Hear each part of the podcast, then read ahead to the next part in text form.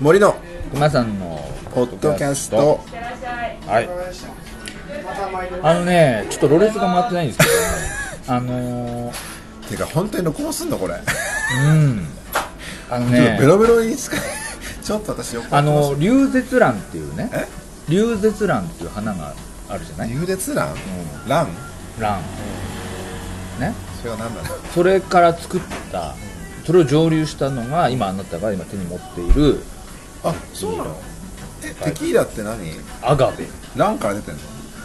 まあ龍舌蘭ね。あそうなんだ。龍の下なんじゃないですか？あそうなんだ。龍見たことないから分かんないけど。いやーテキーラはね美味しい？っちゃうよ。美味しいよね。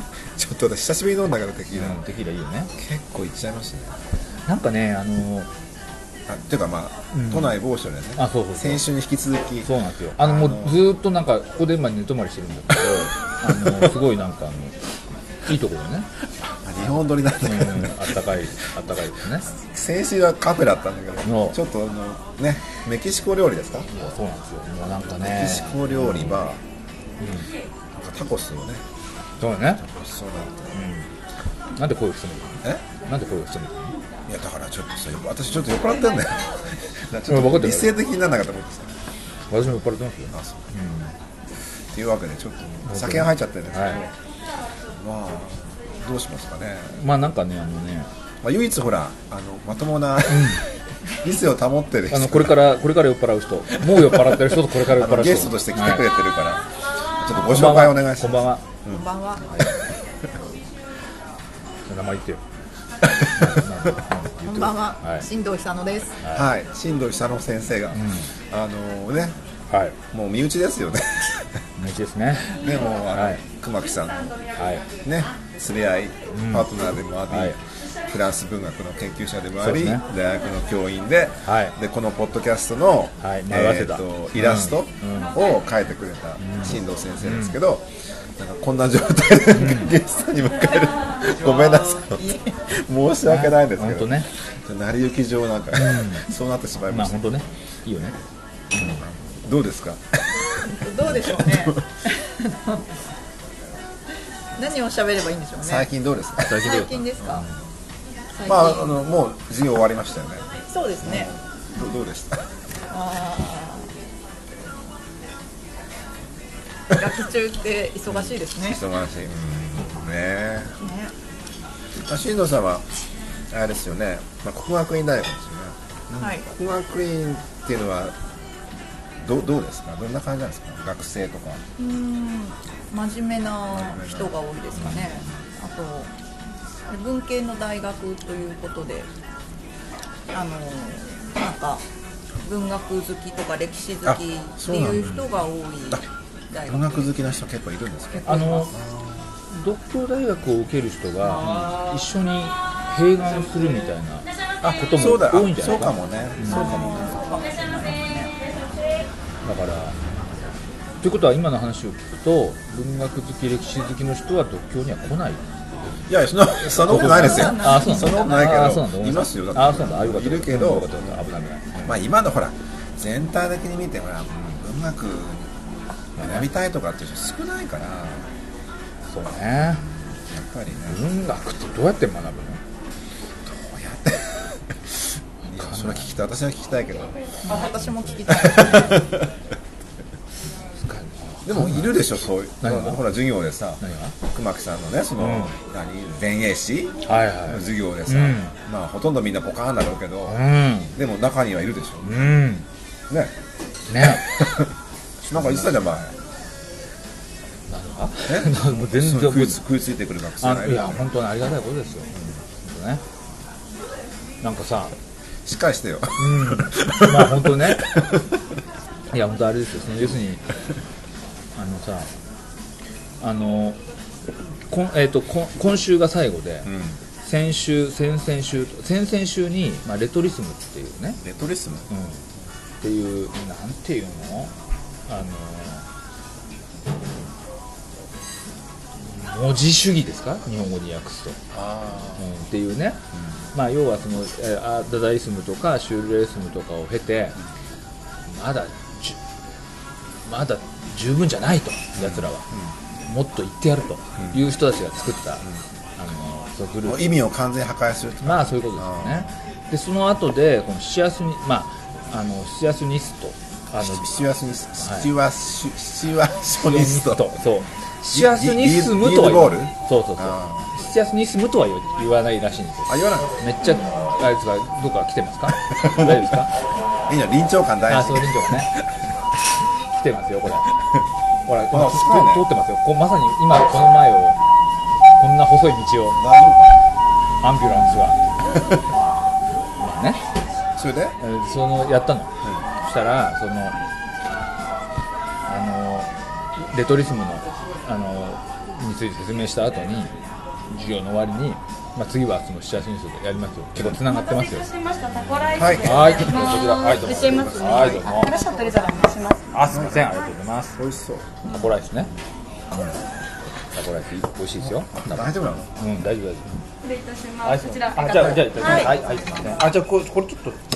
これはいいかな。はい、じゃあ、お下げします。あ、お下げします。お下げして、あ、まあ、はい、はい、はい、はい、なんていうか今タコライスが来ましたな。はい、タコライスね。これ本当にあげるの？うん、大丈夫、全然大丈夫です。全然大丈夫です。それで？で、それで、その、シあの、シアスニス。の。あれ、ちょっと、俺、なんか、事実認識間違ってた。まあ、いいや、そう、そういうね。あの、感じしてたさ。あの。い一応、毎回さ、ほら、レスポンスペーパーっていうの？あの、出して。うんリアクションペーパーってね、それ出してもらって。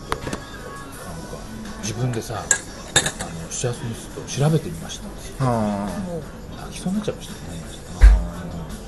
いやそうそう真面目にそうそうそう結構いるんだよねでねあとねあの私の、まあ、基本的な方針としてはあのあの、まあ、どの授業もそうなんだけどそのありがとうございますあのなんか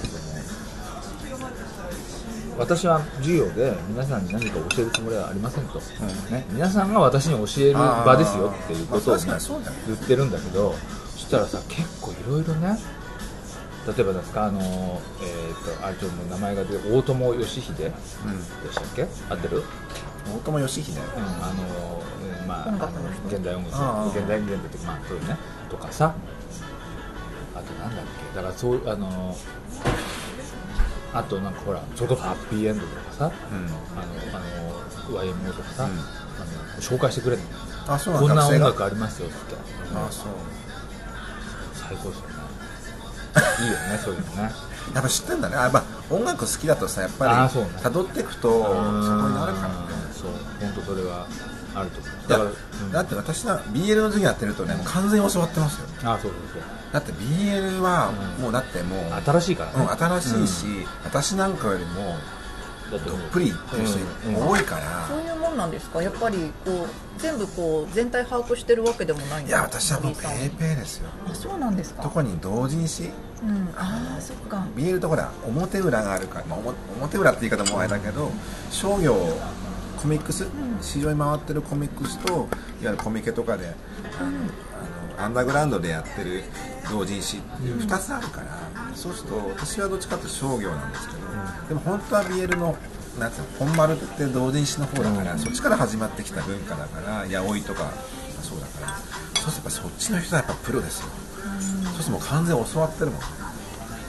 プラスそのいろんなジャンルがあるからその漫画だけじゃないから小列もあるしゲームもあるしなんかあのドラマ CD とか、ああるある。あとあれだ生もの実際に人物であのなんつうかプあのプーチンゼレンスキーとかでしょ？あまあそうそうそう、うん。まあそうね。あじゃあごめんなさい。あのえっとなんだっけあのえっとあのあマクロンゼレンスキーあじゃあマクロンプーチンかマクロンマクプーっていうの実在の人物でカップリング妄想するあプーマクかそうそうあどっちもいいやそれを生ものっていうの、そうすると、まあ、プーチンとかまあ政治家でもあるけど、普通はまあアイドルだよねだ k p o p のアイドルとかジャニーズとかね。そうなんだ。そういうファンもファン層もあるんですよ、そうするとそれは、まあ、私もジャニーズは好きだけどそういうな生もののファンの人たちのあのコミュニティに入ってないから、そうすると結構もう教わるんだよね生ものの人ってすっごい気を使ってるんですよ。その実在の人物だから、そうするとそのほらプーチンにきねあのそう。気悪くさせたらままずいからね。そういうそうじゃなくて核のミサそうじゃないもうちょっと気をつけなさいね。そそのつまりさその人のセクシュアリティとか性的思考に関係なくこっちが妄想でその同性同士のやってるわけだからそれがもし本人に知れ知れた時にハラスメントになっちゃうんじゃないかああなるっていほどうあの心配をそのファンの本人たちがすっごい意識してるわけそうするともう絶対そのそのファ本人にその何？自分の推しのそのアイドルに絶対自分たちの活動がバレないようにものすごく気をつける。あそうなんだ。ファンイベントファンイベントはもう絶対クローズとか、ツイッターとかも鍵にして、で公式のそのアイドルのアカウントを絶対フォローしないとかものすごい掟がたくさんあるんですよ。なるほど。でそれはあの部外者から見るとそこまで気づかなくてもいいんじゃないってぐらい、ものすごく気を使ってるそうなんだ。だそういったのはそのだから同じ BL ファンだけど分野によっていろいろそのなんか文化が違うんですよ、それをものすごく教わるからだからもう一応授業で教師やってんだけどもう本当に完全に教わってる感じですよなんかそういう閉じた場で生まれてくるものって面白いですよね。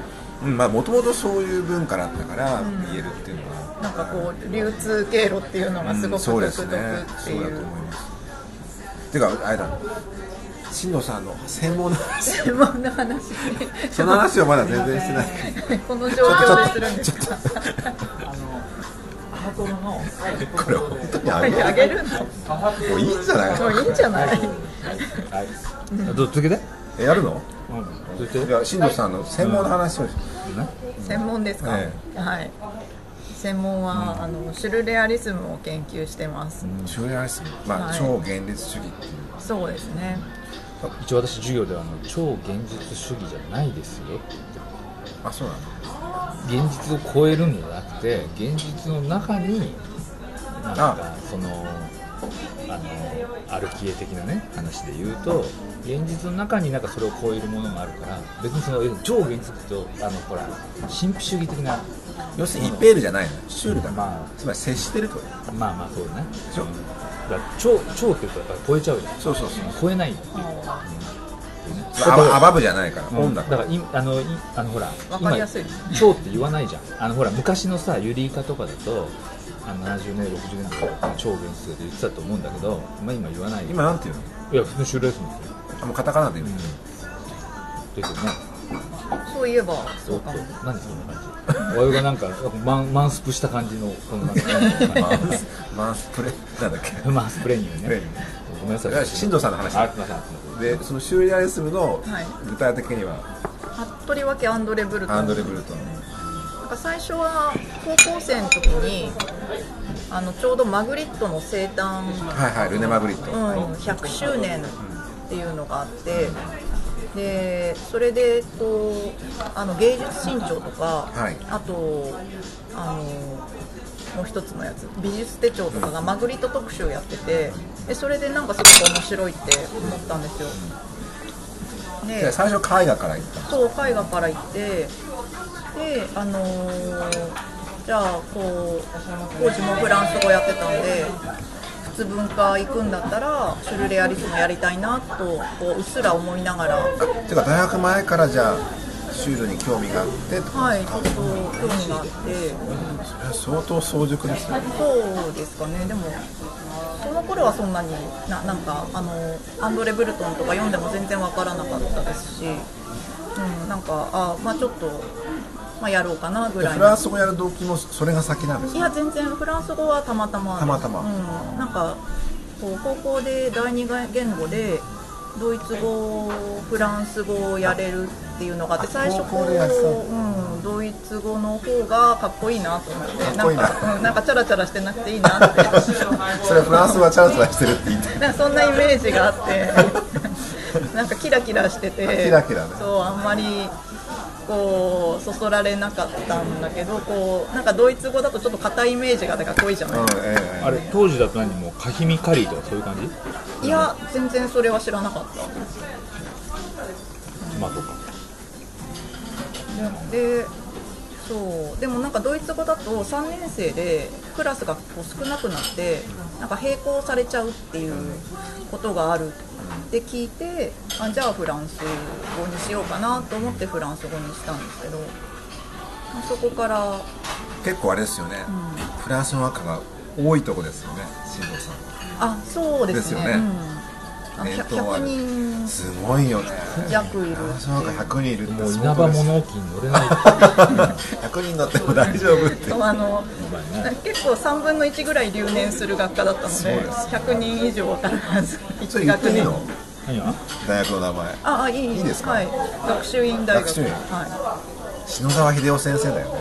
あっていうイメージが強いんですけい、ど基礎演を教わってました。そうでした、本当に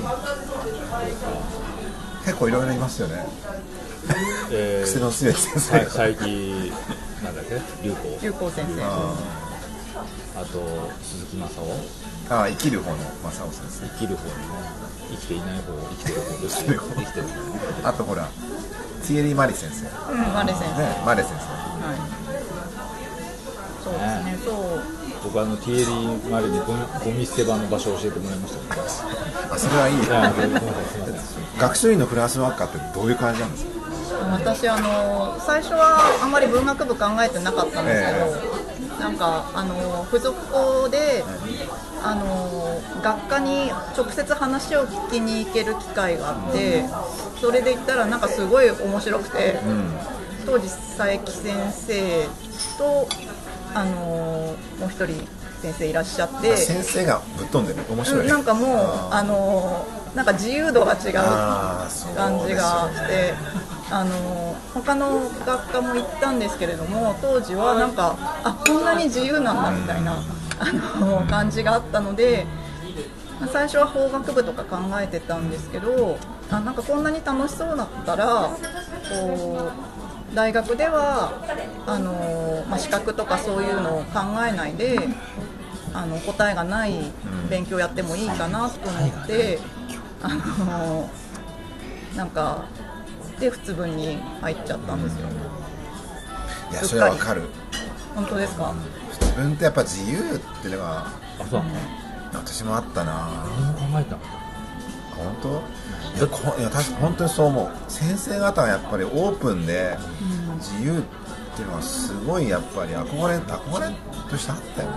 あじゃあねお二人は何？あの普通に第一志望で入ったの結局そうかな。私は最初心理。心理学をやろうと思ってたんですけどやっぱ心理ってやっぱり理系なんだよね。やっぱり実験心理学だから、やっぱりそうしてやっぱりなんか数字とか統計とかやんなきゃいけなくて、やっぱりなんかあの雰囲気もやっぱりちょっと硬いかなってなって。で普通のガイダンスに行ったら全然自由だな。ってそうガイダンスとかに行くとねそうですよね。もう本当にこんな自由なんだって思いますよね。なんか居心地がいい、変な人でも受け入れてくれ。る一応変って自分は変だっていう意識はあったから。そうするとなんかあ居心地いいな。みんな変だから先生も学生も先輩たちもみんななんか変わってる人も多かった。か僕あの第一志望落ちていったので。らあそうなの？もともと社会学。あそうなんだ。そうだよね、うん、行くつもりで、あのまだほら今はね、定員とか超えちゃいけないじゃない、昔は緩かったわけ、だからあの一応そのあの要するに進級の振り分けするのにあの多い希望が多いとか試験をするんですよね、でまあ一応やるけどまあでも大体入るよってことで、まあ数少ないあの落ちる。落ちる人になっちゃう。あそうね。その当時社会学は何人ぐらい？まあ3桁はいたと思います。あそう。うん、も普通分は？ちろん3桁はいないよね。ないよね、何人ぐらい？うんいやでもね1クラス分だったからまあ4 50人。うんそんなもんだと思いますけどね。でそこはまだ学習院は多いんですね。いや 100, そうですよ。100人でしょ、あもう1年生からあのそうあだから割り振りがない割り振りがあるんですよねそれでその普通文化に行って、でそのまあシュールをやろうとなるわけですよ、うん、って思ってたんですけど、まあ、3年間ちょこちょこやってたとはいえやっぱりフランス語の勉強も大変だしなんかシュルレアリスムの文献とか読んでも全然わかんないんですよね。だから、あのしばらくほっといたりとかうん、あるいはあのなんか当時塚原文先生が、はいはいあの非常勤でいらしてたので、はい。まあ、早の法学部のはい先生ですよね、うん、もうその先生の授業は必ず取って。塚原先生かっこよかったですよね。まあ今もかっこいいけど。かっこいいです私も受けてたけどかっこよかった。すごいかっこいいですよね。あのボードリアル。ボードリアルをね日本に呼んで通訳やったりフランス語ベラベラで、うんかっこよかったないんだよねやっぱりね本読むよりも本読んでもわからないことが授業出るとこうなんとなく分かってくるっていうのもあってはいはいなんかそれは面白かったですねフランス語の勉強はどういう感じでやったんですかフランス語の勉強はどうなんでしょう？なんか高校生の時に大変だったからもう自分で文法を大体あの自習してっていうか、まあ、授業出ただけじゃちょっとついていけなかったから、こう休み中とかに参考書使って頑張って初級文法はあのー勉強したんですよ。なので大学行ってからは結構楽だったんですけれどもただやっぱり大学ってすごい勢いで詰め込むっていうかあの勉強させるのであの奇襲者だったから2年生に入ったんですけどこうしかも1年生の時にこう半分ぐらい落ちるクラスに入って厳しいクラスに入ったからみんなめちゃくちゃできるんですよ。なるほど。だからそれは先生の方針？先生の方針。すごいあの優しい先生なんだけれども面倒見はいいんだけれどもフランスに関しては厳しい。と厳しいから、まあ、半分ぐらい落ちるっていうクラスで。すごいね。半分落ちちゃうんですか、その心が欲しいね。え？そのその勇気が欲しい。でもそういう人いたよね。あの怖いけどやっぱそれは学生のこと本当に思って鍛えるって意味で厳しいっていうね。うん、なんかゆっくりやった方がいいと思ってる。まあでも。こともあって、うん。まあねあの1年一年落としても別に留年にはならないので。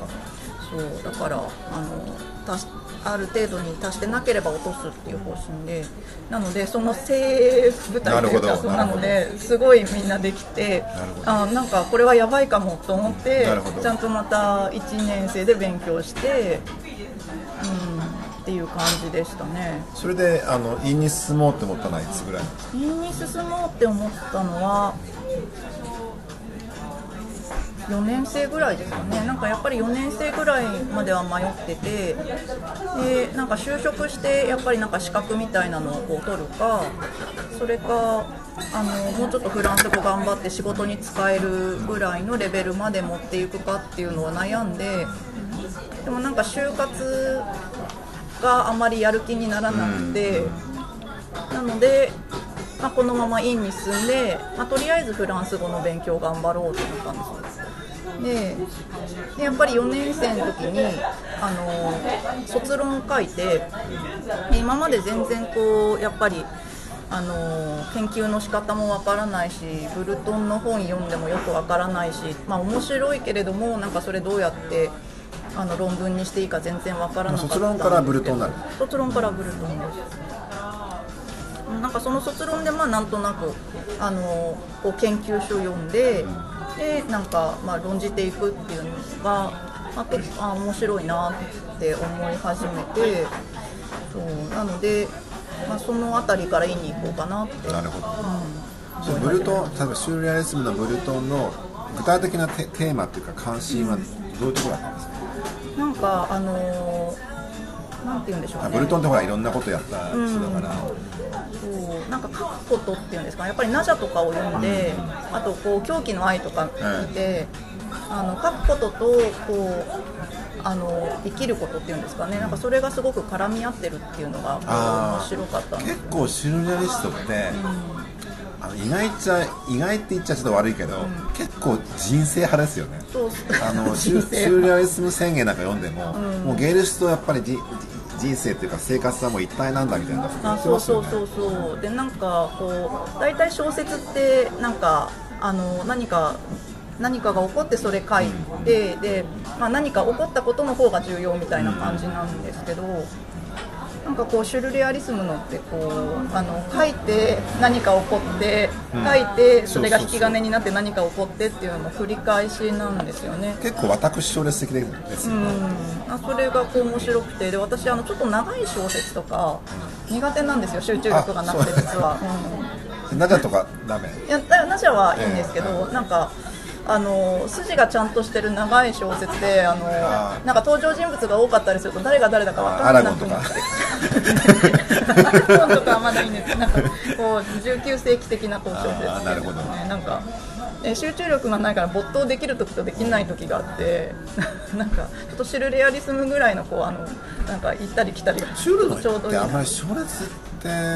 そうそうそう。ないないですよね。ブラックっていうのはどどシュルレアスに入らないえブラックっていうのは入らないあジュリアン・グラック、だってあの離れちゃったでしょまあでも。結構小説の人って離れちゃいますよね。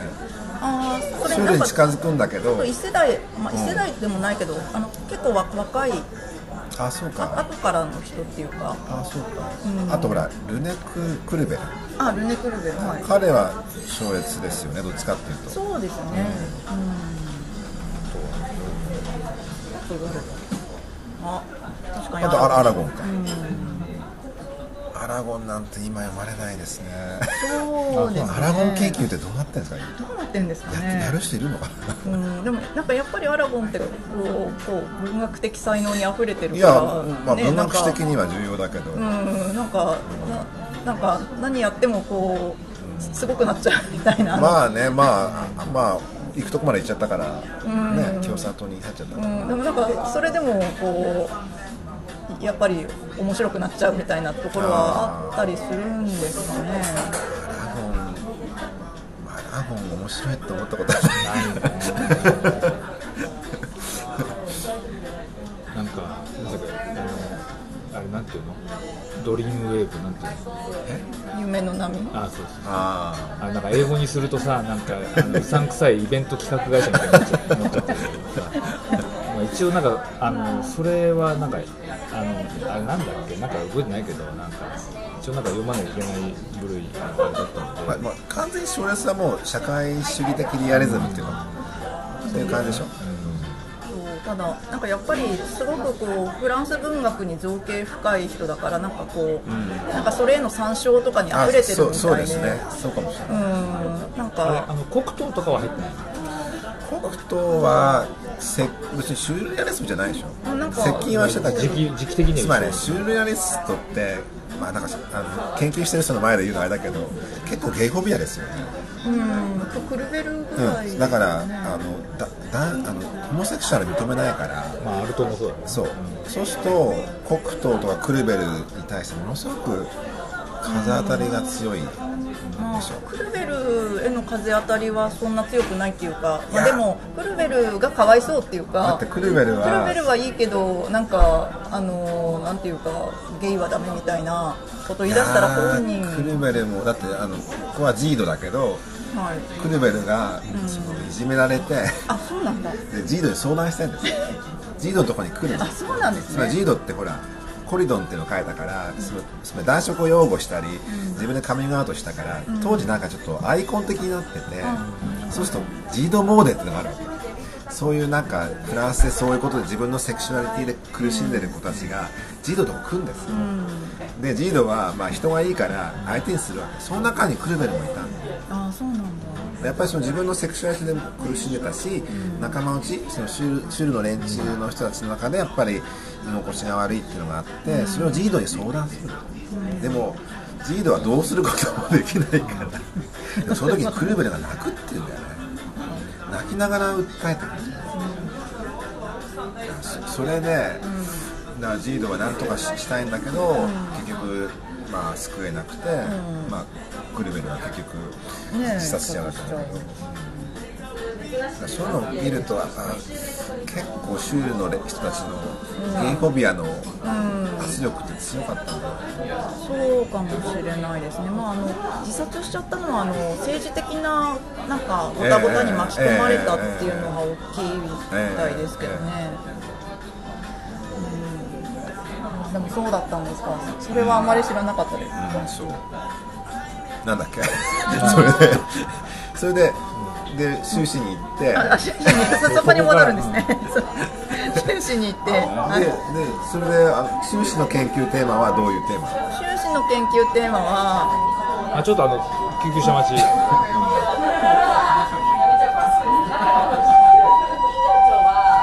はいもなんだろうね。うちょっと今飲み屋街なんでね。そうそう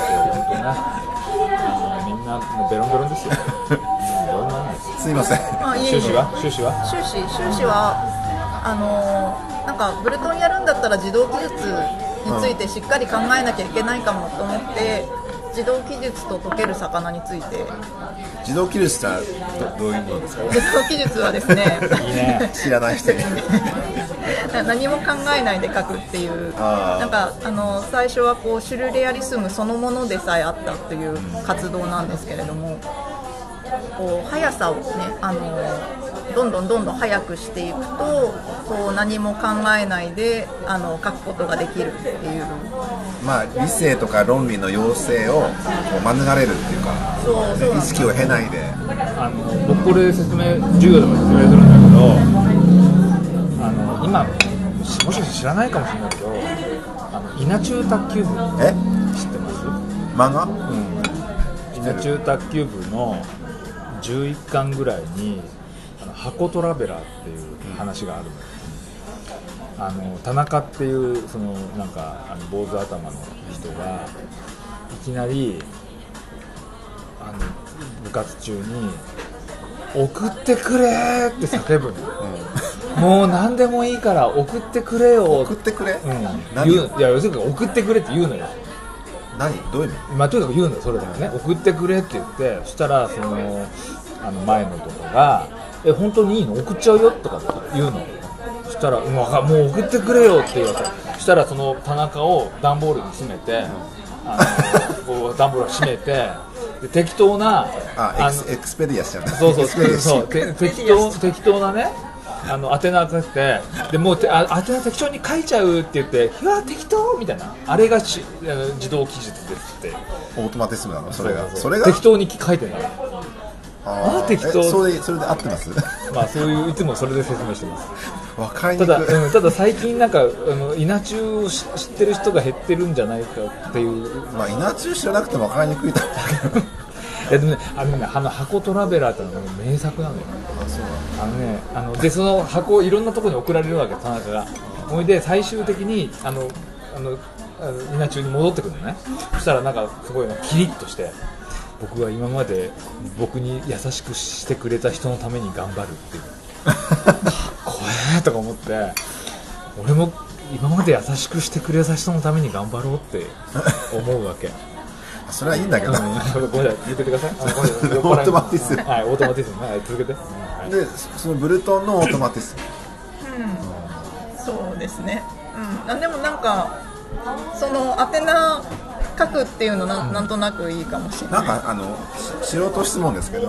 結構オートマティスムってあの、まあ、一応シュシュルレアリストの、っていう、まあ、あの集団の派閥の、まあ、ある種方針というか、まあ、その流派のやり方って感じだけどでも結構個別で違いますよね。そうですよね。そのブルトンのおあの自動筆記 LR の自動筆記、デスノスの自動筆記、あのクルベルのって結構違いますよね。そうですね。なんかブルトンはブルトンであるしそう LR とかもなんかこうグラデーションっていうんですかね、のああり方がこうやっぱり詩人作家ごとで違う感じはあるんですよね。そうするとこのブルトンのいわゆるオ,、オートマティスムっていうのは、結構特色はあるんですよ。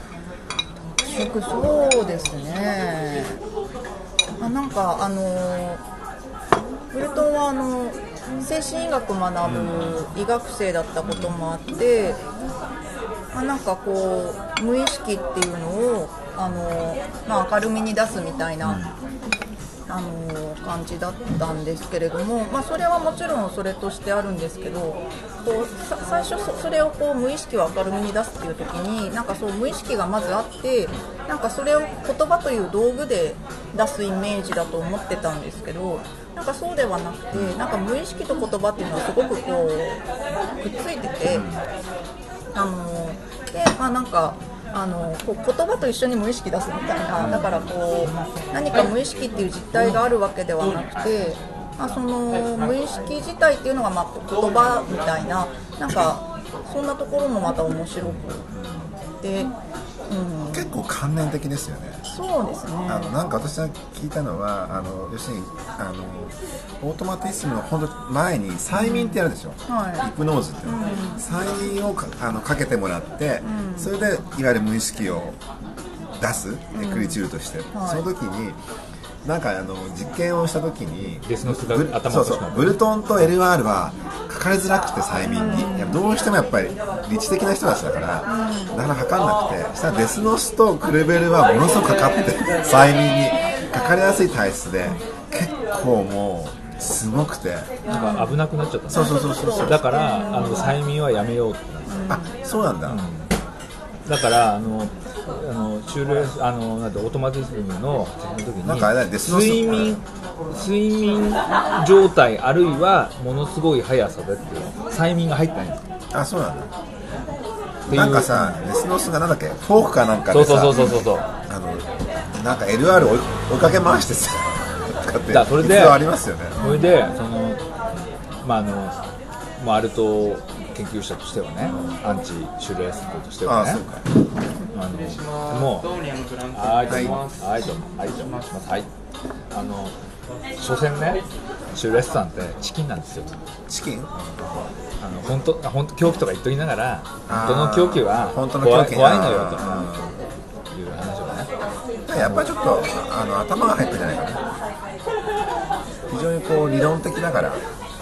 あのね、あの一番すごいあの僕も僕も授業で言うんだけど一番思うのはあのまあわかんないですよ。かかなり素人発言ですけどもあのシュレスムって規則の逸脱が狂気だと思ってる節が、特に初期はねあの。逆だっつ規則にめっちゃ従うのが頭おかしいんだよっていう。ああだからそう。正気の狂気ね。うん、だからそのほらあのよく言うのはあのシャルル・ペギーっていうね詩人がいるじゃないですかであのフランスの詩は最後の一音だけ一行の、まあ、いわゆるその韻を踏むってやつね。ああるわけだけどあのそれをね厳密にやったらどうなるだろうって言ってペギーはあの12音節1行12音節が多いんだけどそうそのうちの半分を韻を踏むわけ、そうするとさ半分同じになるわけど全部。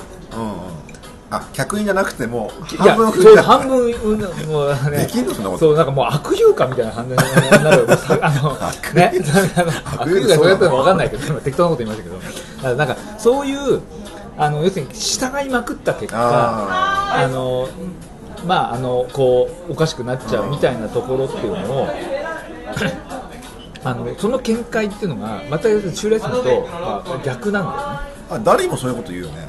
誰もさ論理の論理を突き詰めたところに狂気があるんだとかだだからなんか突き詰めていかないんじゃないの？あシュールがうん。ねブルトンとか。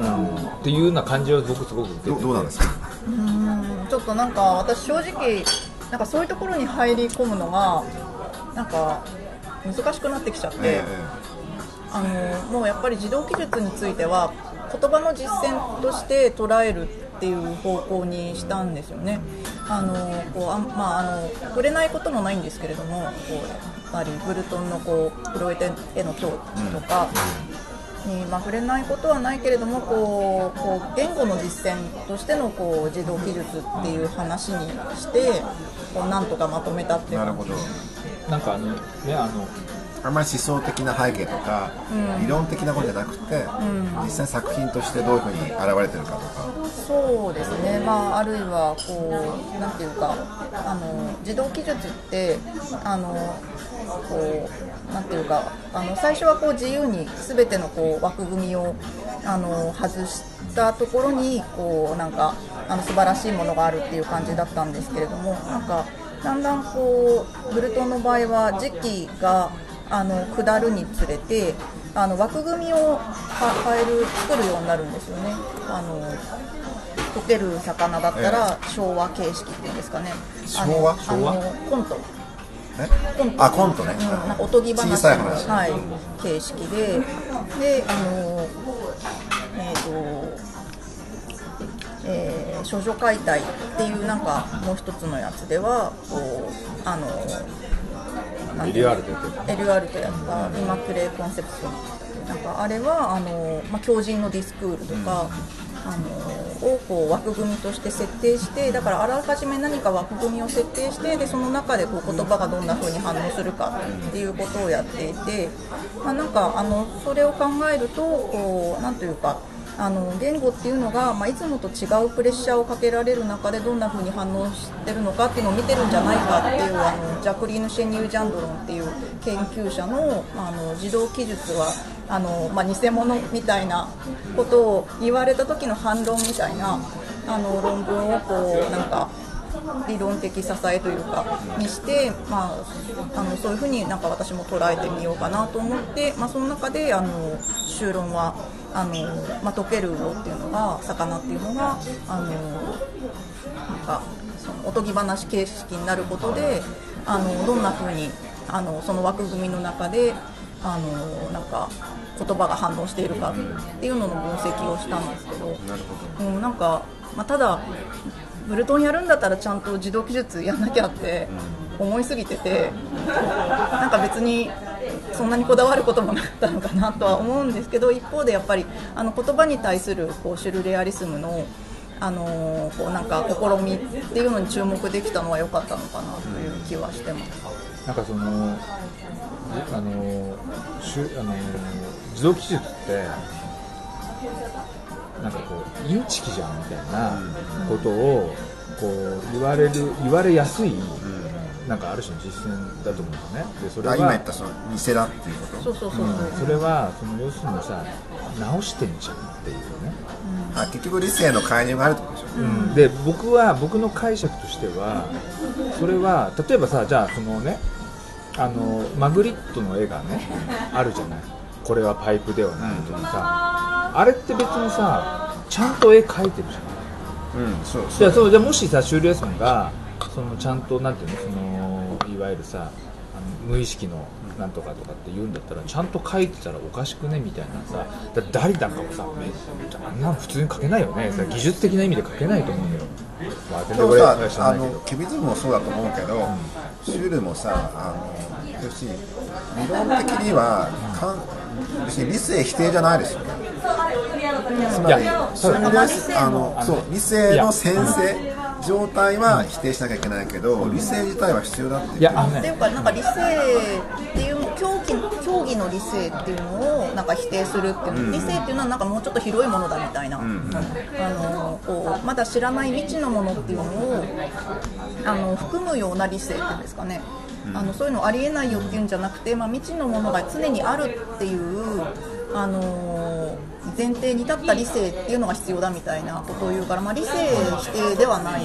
だからもっとそのプラティックなそのその想像するときに作品を作るときにやっぱり理性の介入はある程度は必要だってこと。ですよ、でもそれで理性ばっかり古典主義みたいにやっちゃうとダメだとかいリアリズやだか。ムとからでも他方でねやっぱ無意識をどうやって表現するかっていう話があるわけじゃないですか。で一応ほらあの理理性の先生から逃れた場場所に、まあ、無意識ってあるんで、ね、話なんでしょ。